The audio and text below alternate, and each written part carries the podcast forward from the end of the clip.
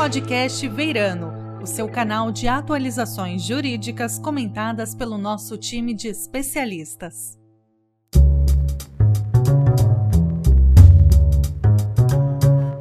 Olá, seja bem-vindo ao podcast Veirano. Sou André Carvalho, sócio do escritório, integrante do Comitê de Diversidade e Inclusão e líder do grupo de afinidade de diversidade de gerações.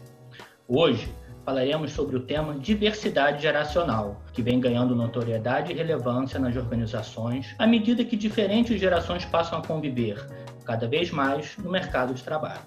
Convidamos nosso sócio fundador, Ronaldo Beirano, hoje com 80 anos, e Maria José Tonelli, doutora em Psicologia Social pela PUC de São Paulo, professora titular no Departamento de Administração Geral e Recursos Humanos da FGV, EASP, e pesquisadora do assunto, para nos ajudar a entender os impactos desse tema na vida das pessoas e no ambiente empresarial.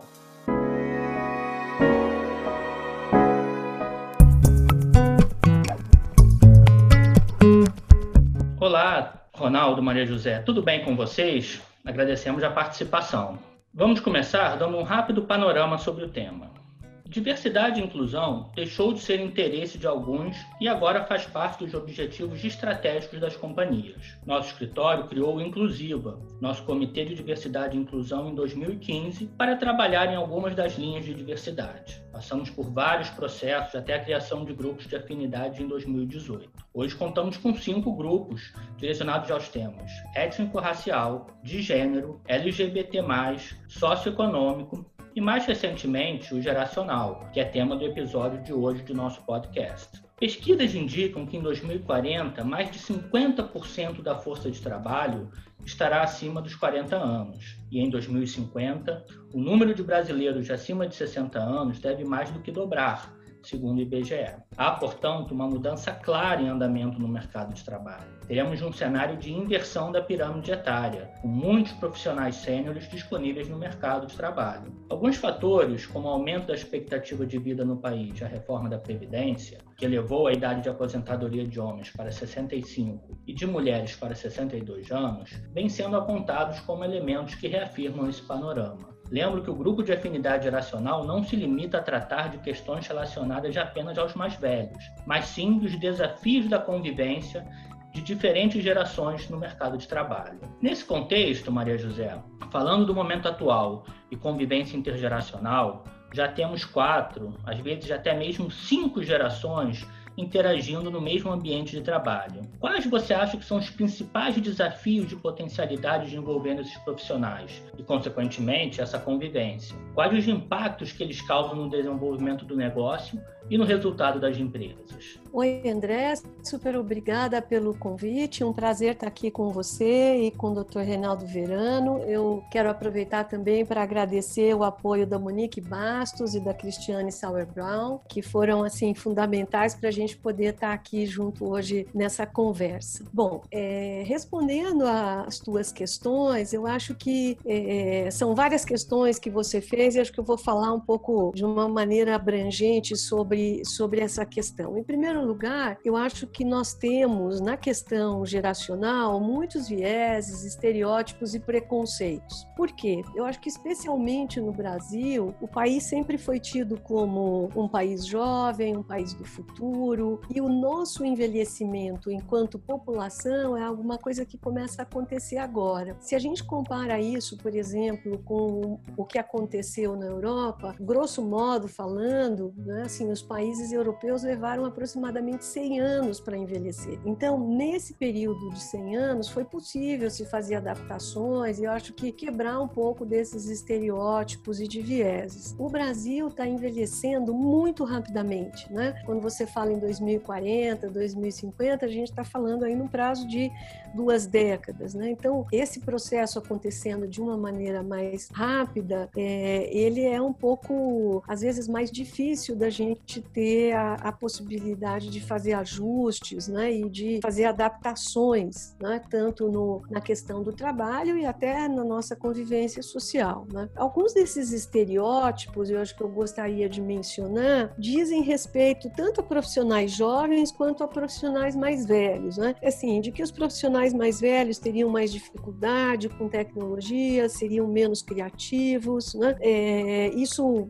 são dados de uma pesquisa que nós realizamos em é, há algum tempo já, mas que mostra que esses profissionais têm, são vistos muitas vezes com alguns preconceitos e estereótipos. No caso dos mais jovens, a gente também tem estereótipos sobre os mais jovens, né? Assim, de que eles são mais ansiosos, de que eles não têm tanta experiência. Bom, o fato é que esses dois grupos sociais, né, assim, e a idade é um marcador social muito forte, mas esses dois grupos, eles contam com aspectos que a gente poderia chamar positivos e outros que talvez nem tanto, mas que também podem ser desenvolvidos, né? No caso dos profissionais mais jovens, a gente pode falar da criatividade, de fato, com a questão é, de uma rápida é, adaptação para as novas tecnologias. Agora, no caso de profissionais mais velhos, a gente poderia falar também de várias, de vários comportamentos, de vários aspectos que são extremamente positivos, né? Assim, eles têm mais experiência de vida, eles têm um maior equilíbrio emocional, mostram as pesquisas, mais resiliência, né? Eles também têm uma preocupação maior com gestão de riscos, né? e eles têm também dentro dos espaços de trabalho a possibilidade de serem disseminadores da cultura da empresa para os profissionais mais jovens, né? Então acho que todos esses aspectos são são aspectos que eu acho que precisam ser considerados quando a gente está falando de diversidade de gerações e convívio, né, destas diferentes gerações dentro do espaço do trabalho. Acho que em síntese é, é o que eu poderia estar tá comentando, André, mas a gente pode continuar a conversa. Não, perfeito. Obrigado, Maria José. Gostaria de ouvir um pouco do Ronaldo, né, sobre a sua experiência tendo trabalhado né, ao longo dos anos, que são vários, em projetos que envolvem profissionais das mais diferentes faixas etárias, Ronaldo. Como essa troca de essas gerações, né,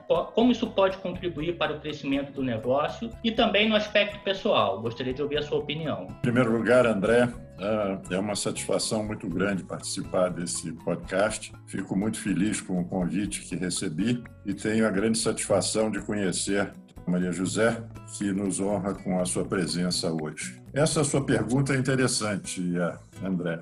Eu acho que existe, como a, a Maria José mencionou, uma tendência natural no ser humano em dar preferência a se associar com pessoas que possuam as mesmas características de idade, cultura, gênero, gostos. E, como ela mencionou também, o Brasil é um país formado por jovens, apesar disso estar mudando rapidamente. Existe um certo preconceito com relação às pessoas mais velhas, como também com relação às mais jovens. Mas com relação aos mais velhos, tanto isso é verdade que depois dos 50 anos fica cada vez mais difícil as pessoas se colocarem no mercado de trabalho. Como tudo na vida, eu acho que o ideal é haver um certo equilíbrio equilíbrio entre as gerações mais jovens e as gerações mais velhas.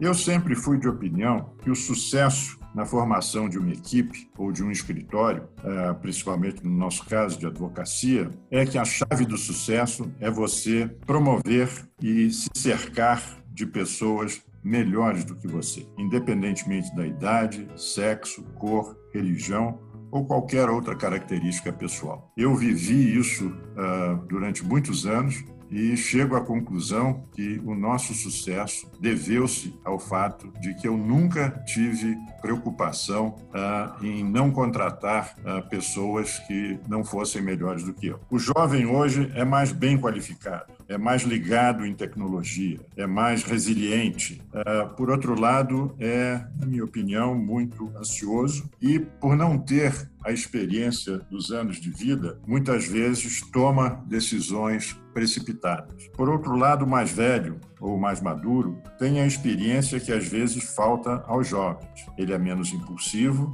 e já vivenciou muitas situações que às vezes os jovens estão enfrentando pela primeira vez. É o caso desta pandemia. É verdade que mesmo as gerações mais velhas possivelmente não tenham experimentado nada parecido com a nossa atual pandemia, mas já passamos por crises muito grandes e sabemos que elas têm início, meio e fim. Os jovens, por outro lado, como estão enfrentando algo pela primeira vez na vida de uma magnitude enorme, se deixam impressionar muito e acham que é o fim do mundo. Mas a gente sabe que essas coisas passam e que o mundo segue seu curso. Então, eu acho que uh, o, o ideal é as gerações realmente interagirem e a gente promover no ambiente de trabalho essa interação entre as gerações mais jovens e mais velhas. Perfeitamente, concordo com você. Mas vamos falar um pouquinho mais sobre essa questão da inversão na pirâmide etária.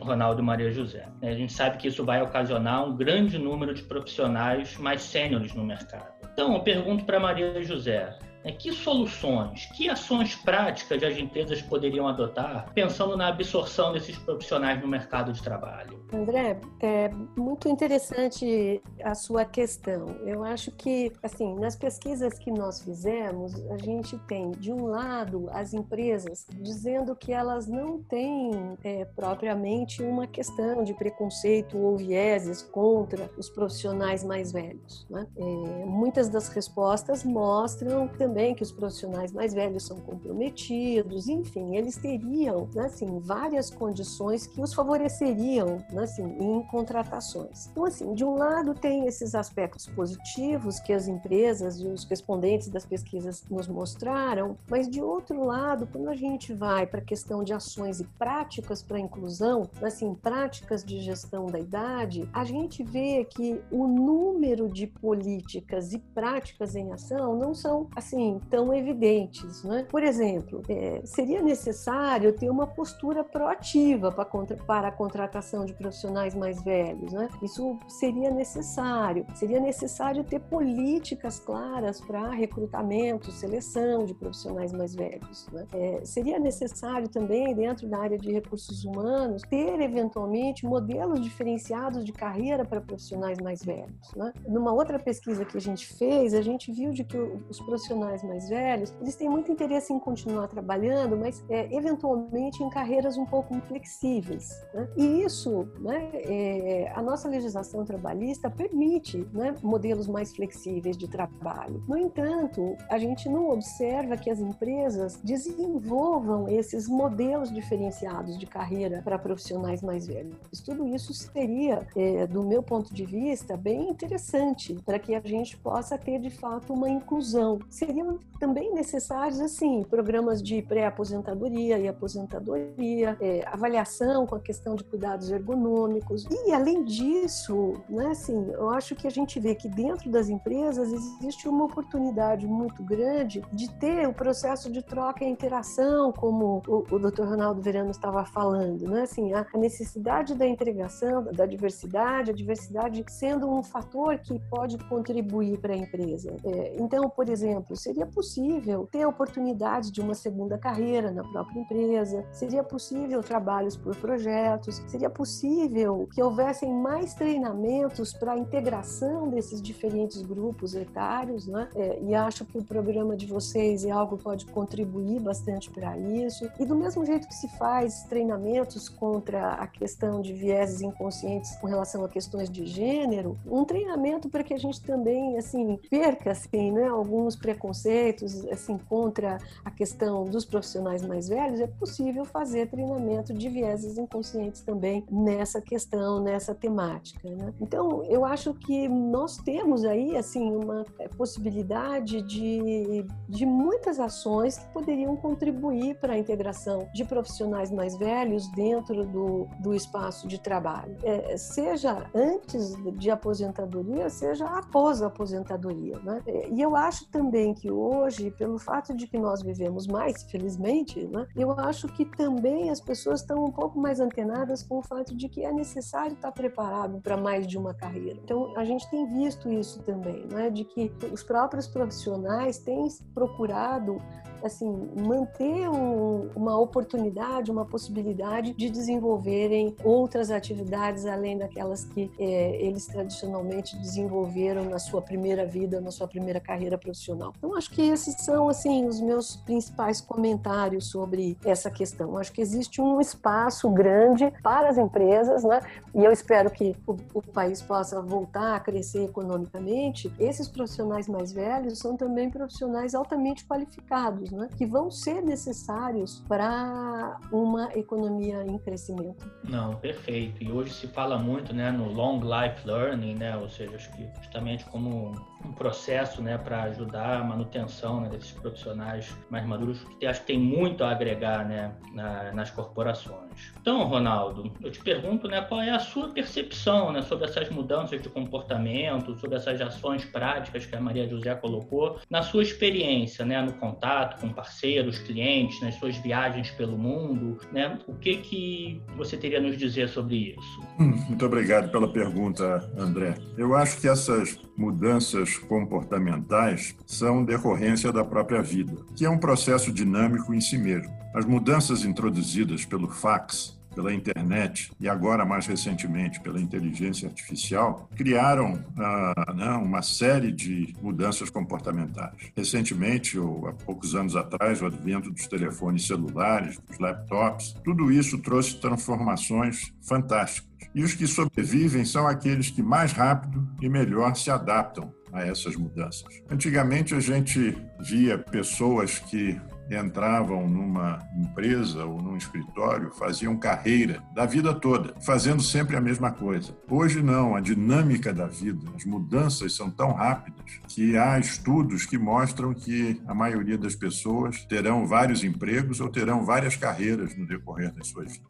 Eu acho que Quanto mais velha a pessoa, mais resistência às modificações. Vem o negativismo, achar que a novidade não vai pegar, que aquilo não vai para frente, e relutância em mudar os seus hábitos. Eu acho que a adaptação, a flexibilidade e a resignação, até certo ponto, são muito importantes. Mudar o que a gente pode mudar e aceitar aquilo que está além da nossa capacidade de mudar. Eu acho que a necessidade de se reinventar de tempos em tempos é fundamental. Eu sempre digo que, num período de 7 a 10 anos, as pessoas têm que se reinventar, têm que encontrar novos interesses, porque se você faz a vida toda a mesma coisa, você pode acabar se frustrando ou chegando a um ponto em que você não produz mais, que você perde a criatividade. Então, eu acho que a, a, essa capacidade de se reinventar é que o mantém jovem. Eu, por exemplo, tenho 80 anos, mas tenho, eu acho que uma cabeça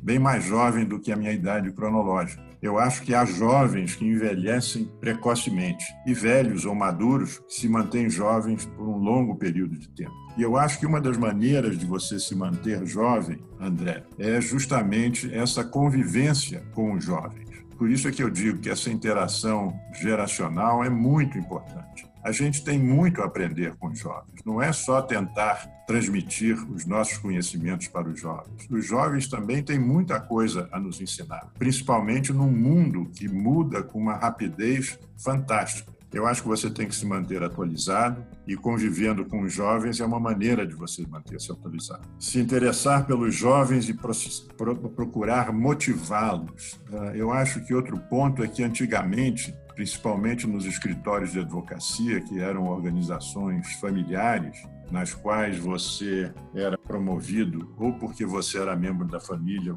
ou porque você casava com a família, o controle dos donos desses escritórios era muito grande. Hoje em dia, os escritórios como o nosso, por exemplo, não têm dono. Os sócios são um grupo muito grande de advogados, cada um com um voto, cada um com a sua opinião. Então, você tem que fazer o que, que você tem que fazer para manter esse grupo unido? Você tem que motivá-los. E eu acho que esse é o papel da liderança dos escritórios modernos, a motivação e não necessariamente o controle. E eu acho que uh, uh, isso você uh, constrói uh, como parte da cultura do escritório e você constrói com esses uh, treinamentos a que a Maria José uh, se referiu. E eu acho que é uma coisa nova, a gente tem que se adaptar também às novidades e procurar ser criativo e ver aquilo que traz os melhores resultados para as organizações. Mas basicamente era isso que eu tinha a acrescentar à sua pergunta. Ótimo, muito obrigado. Né? Eu sou testemunha né, da, que ao longo da sua carreira, né, como você conseguiu implementar muito bem tudo isso que você acabou de nos colocar, Ronaldo. Mas agora eu vou mudar um pouquinho o rumo da, nossa prosa. Vou falar sobre interseccionalidade, que é uma questão que vem sendo tratada pelo escritório em todos os grupos de afinidade. A interseccionalidade é uma questão que vem sendo tratada pelo escritório em todos os seus grupos de afinidade. E um fator interessante sobre diversidade geracional é como ela atravessa, como ela se intersecciona todos esses grupos. Afinal, todos, independentemente de cor, gênero, orientação sexual ou condição financeira, irão passar por esse processo de envelhecimento. Recentemente me chamou a atenção uma fala da Maria José sobre o envelhecimento da mulher, que pode ser ainda mais cruel. Destaco particularmente uma frase: A mulher nunca está na idade certa. Então, Maria José, eu gostaria de ouvir um pouco mais sobre essa questão também. Obrigada, André. Eu acho que é uma questão interessante, acho que de fato é um tema sobre o qual eu tenho refletido, até questões próprias, né? É, de fato, tem um, uma questão que atinge as mulheres de uma maneira mais cruel quando a gente está falando de envelhecimento, né? Quando você fala, assim, dessa minha frase de que a mulher nunca está na idade certa, né? Assim, porque tem algumas pesquisas mostrando que a mulher dentro do espaço de trabalho, dentro das organizações, ela vai sofrendo vários preconceitos ao longo da sua vida, né? Primeiro quando ela é jovem, porque é muito jovem, é, às vezes porque é bonita, isso parece que se sobressai a questão de ser competente, né? É, então, muitas vezes isso atrapalha o desenvolvimento do, das mulheres no começo da sua carreira, né? porque é muito jovem, porque é muito bonita e, portanto, não seria competente. É, espero que isso seja entendido assim com todas as aspas que, que eu estou aqui acrescentando. Quando a mulher chega num uma faixa aí por volta dos 30, é uma questão que também se coloca, porque ela provavelmente está na idade de casamento, está na idade de ter filhos, e aí os filhos ainda são vistos né, como alguma coisa que pode interferir no, na carreira da, das mulheres. E quando ela vai envelhecendo, existe um processo de que parece que ela envelhece antes do que o homem. É, numa pesquisa que, que foi realizada, nós vimos que assim, as mulheres aos 40 já começam a envelhecer, enquanto que para os homens, assim, estar velho é, e ter cabelos brancos é alguma coisa que significa competência, significa experiência, e para as mulheres o cabelo branco significa é, velhice, falta de, é, de atualização, muitas vezes é considerado desleixo. Acho que agora na pandemia essa questão do cabelo branco, que eu estou usando aqui metaforicamente, mas do ponto de vista prático e objetivo, acho que também mudou, né? Assim, porque muitas mulheres, em função de todos esses processos que nós estamos vivendo passaram de frequentar o cabeleireiro. Mas, de qualquer forma, as mulheres, elas têm que esconder os signos da idade, enquanto que aos homens isso não, não é exigido, né? E é uma exigência social, né? assim, é, um, é alguma coisa assim, é uma atmosfera social que acaba fazendo com que as mulheres, ao envelhecer, sofram mais do que os homens. Então, acho que essa é uma questão que a gente poderia é, conversar mais longamente aqui, mas acho que é um ponto, sim, de atenção quando nós estamos falando de envelhecimento, é, chamar atenção para a questão do envelhecimento da mulher, que se coloca de uma maneira bem mais, é, eu acho que complicada do que se coloca para os homens. Não que os homens também não tenham problemas ao envelhecer, mas dentro do espaço do trabalho, mas para as mulheres isso é, é mais evidente e também acontece antes, do ponto de vista assim da temporalidade. Enfim, é, eu acho que esses são os meus comentários rápidos para essa questão que me parece muito interessante interessante, a gente poderia conversar mais tempo aqui, André, mas acho que para o momento talvez seja o suficiente. De fato, muito obrigado, Maria José. Realmente essas questões tocam profundamente né, a nós que estamos te ouvindo.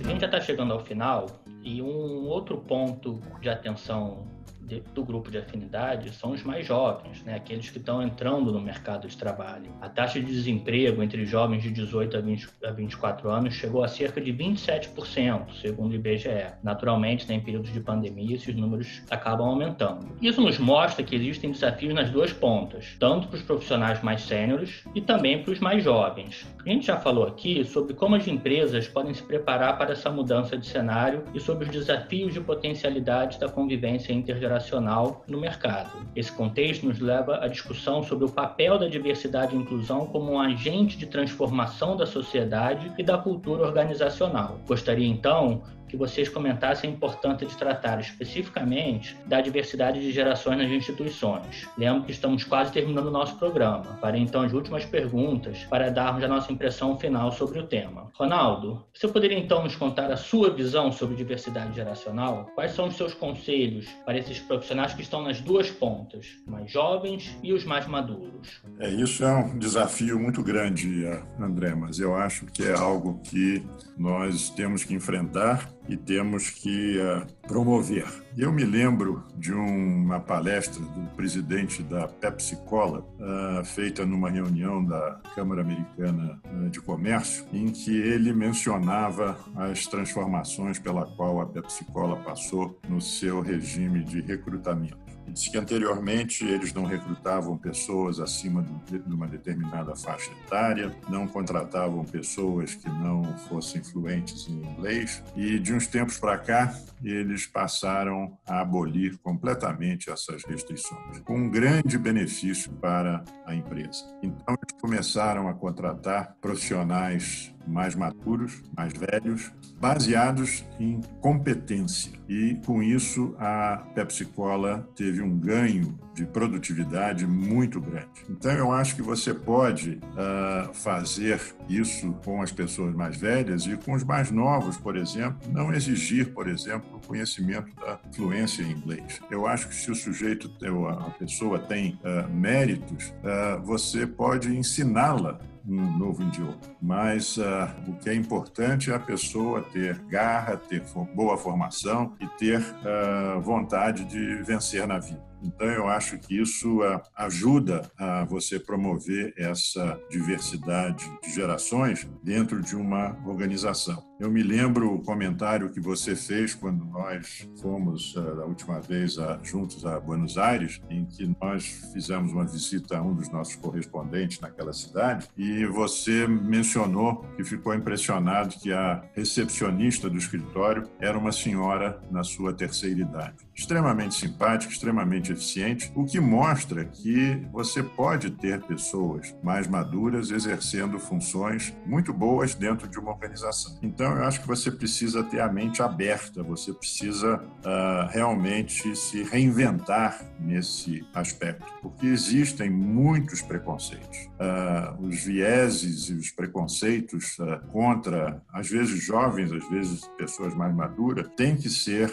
desmistificados. E eu acho que uh, uh, é um processo de uh, aprendizado. Primeiro, eu acho que para resolver um problema da diversidade geracional, você precisa identificar muito bem as causas e atacá-las, atacar o preconceito, atacar os viés negativos que existem. E eu acho que com isso a sociedade se beneficia. Eu acho que uma das preocupações que eu sempre tive com, por exemplo, com crescimento, não é necessariamente para nos tornarmos o maior escritório de advocacia do Brasil, mas eu acho que nós, como líderes de uma organização, temos a obrigação de criar oportunidades para as gerações mais jovens. E você só vai criar oportunidades para as gerações mais jovens, para que eles se tornem sócios como nós, se você fizer o escritório crescer. E para o escritório crescer, você precisa uh, gerar mais recursos, mais uh, lucros, para que uh, você possa acomodar uma geração extremamente competente, que vem se dedicando muito à profissão e que tem todo o direito de crescer dentro da organização elas só vão poder crescer dentro da organização se a gente criar as oportunidades para elas se desenvolverem e criar uh, o ambiente para fazer mais sócios. Então, eu sou muito a favor dessa mudança que nós introduzimos com o Comitê de Diversidade e fico muito feliz, talvez por interesse próprio, de que a gente tenha incluído a diversidade geracional como um dos temas. Mas eu acho que os outros, uh, os outros tópicos de diversidade são tão importantes ou mais importantes do que a diversidade geracional. Então, eram esses os comentários que eu tinha e como é a última pergunta que eu acho que você me faz, queria agradecer a participação no, no, evento, agradecer a participação da Maria José. Eu acho que podemos fazer outros programas, outros podcasts como esse, porque o tema é muito vasto e comporta uh, discussões bem mais amplas. Muito obrigado. Obrigado a você, Ronaldo. Nós te agradecemos a sua participação aqui. Sempre muito bom ouvir o Ronaldo, né, Maria José? Então eu queria também ouvir quais são os seus conselhos, né? Você que tem toda essa experiência acadêmica, né? Quais seriam os seus conselhos para esses profissionais sêniores e para os jovens, né, para enfrentarem esses desafios da diversidade geracional? Bom, é, eu acho que, assim, eu agradeço a pergunta e eu acho que eu queria falar, assim, rapidamente de três aspectos, né? É, um, com relação às organizações, né? Assim, eu acho que as empresas, e acho que é, o caso da Pepsi Cola que, que o Dr. Ronaldo mencionou, eu acho que ilustra bem isso, assim, acho que as empresas já estão mais atentas para o processo de, os processos de envelhecimento da população é, e eu acho que elas têm que estar cada vez mais atentas a esta questão de diversidade. Né? Eu acho que elas já estão, né? mas acho que essa é, assim, acho que esse é um aspecto que precisa continuar no radar das empresas, que elas possam ver dentro, inclusive, das suas dinâmicas, das suas culturas, é, possíveis estereótipos, repensar esses estereótipos, enfim. E aí, no caso dos profissionais mais velhos, estimular a inserção do profissional mais velho, mas também estimular a diversidade geracional e as possíveis trocas e o enriquecimento que eu acho que o Dr. Ronaldo já mencionou aqui, que a diversidade pode é, propiciar. Né? Acho que, é, de uma certa forma, acho que a gente tem que é, abrir-se assim para as experiências novas e aproveitar o que cada um tem de melhor. Né? Os jovens têm coisas a nos ensinar e é, os profissionais mais maduros também têm coisas a ensinar. Então, acho que assim, a gente pode aprender sempre e em qualquer circunstância. Costumo dizer que aprendizagem é alguma coisa que a gente faz dentro da escola, às vezes em ambientes organizados, mas a gente também faz fora, né? Em qualquer, qualquer situação que nós vivemos é um momento de aprender. Então, acho que essa atenção das organizações para todas essas coisas que eu acho que é, se estão circulando no nosso mundo hoje, e especialmente aqui no caso do envelhecimento da população no Brasil, teria que estar no radar das empresas, né? Então, esse é o primeiro aspecto. O segundo é com relação aos profissionais, tanto aos profissionais mais maduros quanto aos profissionais mais jovens. Para nossa sorte, eu acho que nós vamos viver mais e trabalhar mais. Nós sabemos, acho que como já disse também o Dr. Ronaldo, vamos ter diferentes trabalhos ao longo da vida. Então, essa questão que você também mencionou, André, de long, uh, long life learning, eu acho que assim, de uma atualização constante, alguma coisa tem que estar presente para todos os profissionais, não só para os profissionais mais velhos, mas também para os profissionais mais jovens. Então, eu acho que esse é um, é, é um, um segundo aspecto que eu acho que aí é uma questão de como cada um de nós né, teria que se, é, se preparar para essa esse momento. Então assim, acho que tem a questão das organizações, tem a questão dos profissionais, mas também tem uma questão que eu diria que está ligada diretamente aos negócios, né? Na medida em que esse grupo social, né, essa faixa,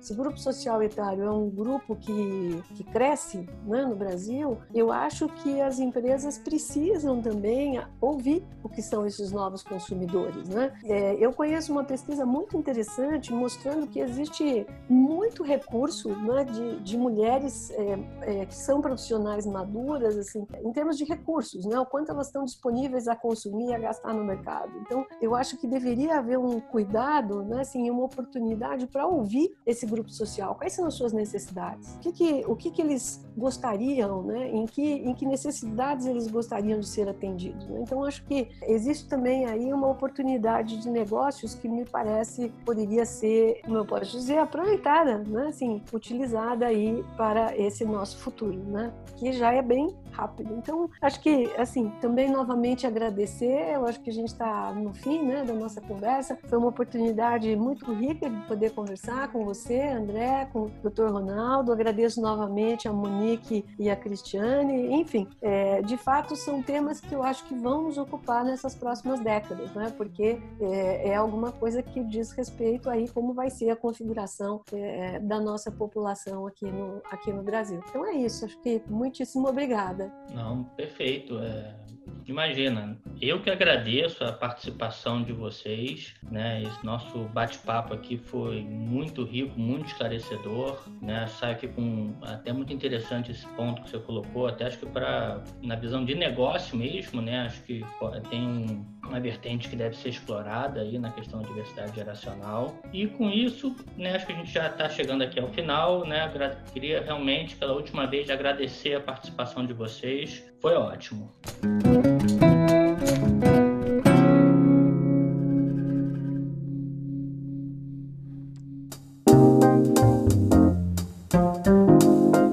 André, se você me permite, me lembrei de uma coisa que eu acho que para terminar é um pouco jocosa, mas uh, eu tinha uma tia-avó que dizia o seguinte: não quer ficar velho, morra já. Então, geração mais velha, se a gente não quiser envelhecer, tem que morrer logo. Muito bem. Se tivermos sorte, seremos velhos, não é isso, doutor? É isso aí. isso aí, que a gente consiga chegar lá. E se eu chegar lá, aí com toda essa jovialidade que é, foi colocada aqui hoje, nossa, eu só tenho a agradecer. Então a gente vai encerrando aqui o nosso podcast de hoje. Você acabou de ouvir o podcast Beirano. Para obter informações atualizadas sobre temas jurídicos relevantes, acesse o nosso site beirano.com.br.